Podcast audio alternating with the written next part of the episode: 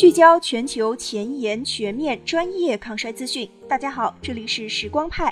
今天让世界上最懂抗衰的长寿科学家们教你独门抗衰秘籍。欢迎大家点赞关注，可微信搜索“时光派”，添加助理潘派零六。二零二一年，普林斯顿大学研究人员分析了一九九零年至二零零八年近四千九百万人的死亡数据。发现学历高低会影响寿命长短，拥有本科学历的人平均延寿两到三年，这可能与肥胖、吸烟等生活习惯以及工作性质和收入水平有关。而做抗衰研究的专家们，动辄博士起步，又在抗衰领域中经营多年，可谓是最了解行业和前沿抗衰研究的人。在学历和抗衰知识的双重加持下，理应比一般人更加长寿。本文将为大家扒一扒长寿科学家们是怎么抗衰的，以及他们鲜为人知的独门抗衰秘籍。一、巴克衰老研究所顶级抗衰专家，我靠喝酒和抗压对抗衰老。朱迪斯·坎皮西何许人也？他是衰老细胞研究领域的顶级大牛。我们说到细胞衰老，不得不提的衰老细胞分泌表型 SASP 是他定义发现的。就抗衰知识和研究而言，坎皮西可谓是超越了百分之九十九点九的同行，是世界上最懂衰老的那一小撮人。然而，就是这样一位顶级抗衰专家，在被问及他如何自己抗衰时，却半开玩笑地称答案是喝酒和抗压。他坦言自己忙于工作，根本没时间考虑个人的衰老问题。除了在巴克衰老研究所探索衰老分子机制之外，他还是十多本学术期刊的编委。比如，他和大卫·辛克莱等人一起担任《Aging》的主编，日常还要抽出时间参加学术会议，帮学生看论文等等。此外，他还是抗衰公司 Unity Biotechnology 的创始人。曾在塞拉生物科学、桑加莫生物科学等生物公司担任科学顾问。如此繁忙的工作，恰恰是出于他自己的选择。在2017年某次采访中，他表示自己已经八年没有休假过了。两周不工作，只是坐在海滩上打发时间，我会无聊死的。他认为，忙碌的科研生活中固有的压力，能使大脑不断接受新的挑战，得以减缓衰老。此外，他在紧张的工作中保持精力充沛的办法就是喝红酒。他酷爱喝酒，会在任何有可能的情况下来一杯。他表示，有自己的爱好是一件有利于健康的好事。另外，适度饮酒也能促进长寿。二、人类基因组测序技术开山鼻祖，学以致用，两度死里逃生，目标是活到一百岁。据约翰·克雷格·文特尔所说。他的长寿秘诀就是他的科学研究，学以致用，两次从死神手中拯救了他。第一次是他对自己进行基因组测序时，发现自己患皮肤癌的风险非常高，之后便时时留心，处处在意。后来竟然真的在患上黑色素瘤时及时发现，将危险扼杀在了萌芽之中。第二次是他在自己的公司健康核心做检查时，突然被告知患有早期的前列腺癌。于是他果断选择切除前列腺，又一次大难不死。他说自己没有为了延长寿命服用补剂或者维生素，但为了预防心脏疾病，已经吃了二十多年的阿司匹林和他汀类药物。因为他有心脏病家族史，他一向健康的父亲就是在五十九岁时因为突发心脏病去世的。此外，因为身体检测指标显示他的胰岛素敏感性发生了变化，所以他也开始服用糖尿病药物二甲双胍。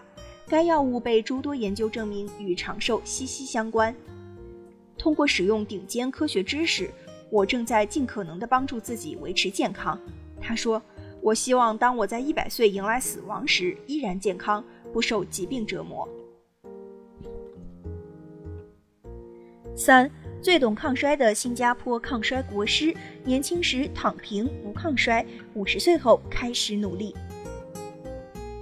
布莱恩·肯尼迪，新加坡抗衰国师，曾担任巴克衰老研究所 CEO，为广大抗衰爱好者挖掘了阿尔法杠同戊二酸 AKG 这一抗衰新星。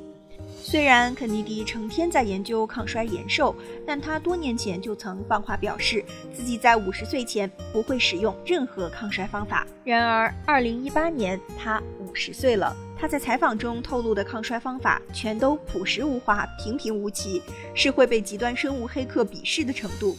他热爱跑步，五十岁后当然也没有放下这个好习惯。此外，他还在调整饮食，每天只吃一顿大餐。此外，作为一个科学家，他和前文提到的朱迪斯·坎皮西一样，都认为自己的生活充满了压力，正在努力学习如何管理这些压力，不让他们影响到自己的健康。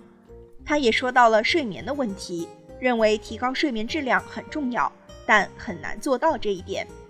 在补剂方面，肯尼迪坦诚地表示自己正在服用一种以 AKG 为配方的基础抗衰补剂。就我个人而言，我觉得服用 AKG 后做耐力训练效果会更好。四，全球首个抗衰临床研究负责人，我不相信补剂，只靠运动和饮食抗衰。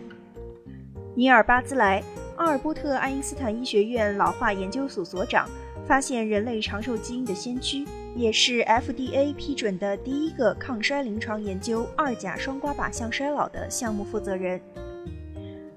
他多年以来一直在追踪研究人们衰老和长寿的原因，结果却发现自己也在这个过程中不知不觉地老去。你会为自己身上微妙的衰老迹象感到困扰，比如你无法快速想起同事的名字，或者是骑车时感觉身体不太协调。他说：“作为一位全球顶尖的衰老研究者，巴兹莱对各种抗衰补剂的效果始终持怀疑态度。”认为没有经过长时间的临床检验，这些补剂除了能刺激消费之外，对健康的好处始终要打一个问号。所以，他对抗衰老的方法和他的好友肯尼迪是如出一辙的朴素：运动和热量限制。无论什么年龄、性别，运动是最重要的。我每天都运动，虽然每天运动的强度不尽相同，但我从未间断过。比运动更重要的是饮食。巴兹莱认为，热量限制必须和进食搭配在一起，才能发挥延寿的效果。因此，他一般只吃午饭和晚饭，每天进食约十六个小时。但他对自己的饮食并不算太苛刻，我想吃什么就吃什么。文中四位顶级抗衰专家可谓是世界上最了解抗衰的人了，但他们大多忙于工作和研究。要么躺平不抗衰，要么就是使用一些常规方法，花在抗衰上的心思可谓是非常少。要看抗衰，还是得看那些有钱有闲折腾的名流富豪，亦或是挖掘长寿老人身上的秘密。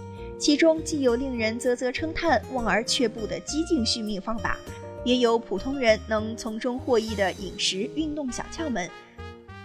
例如，生物极客雷库兹维尔，智商高达一百六十五。每天服用二百五十种补剂，每年为了抗衰耗至数百万美元。他的补剂清单都包含哪些药物？抗衰教父大卫·辛克莱精心设计了他的饮食补剂方案，揭秘他如何通过饮食、桑拿、冷水浴等日常方法对抗衰老。从上世纪就开始抗衰，凭借一己之力推动补剂行业发展的比尔·法隆的续命指南。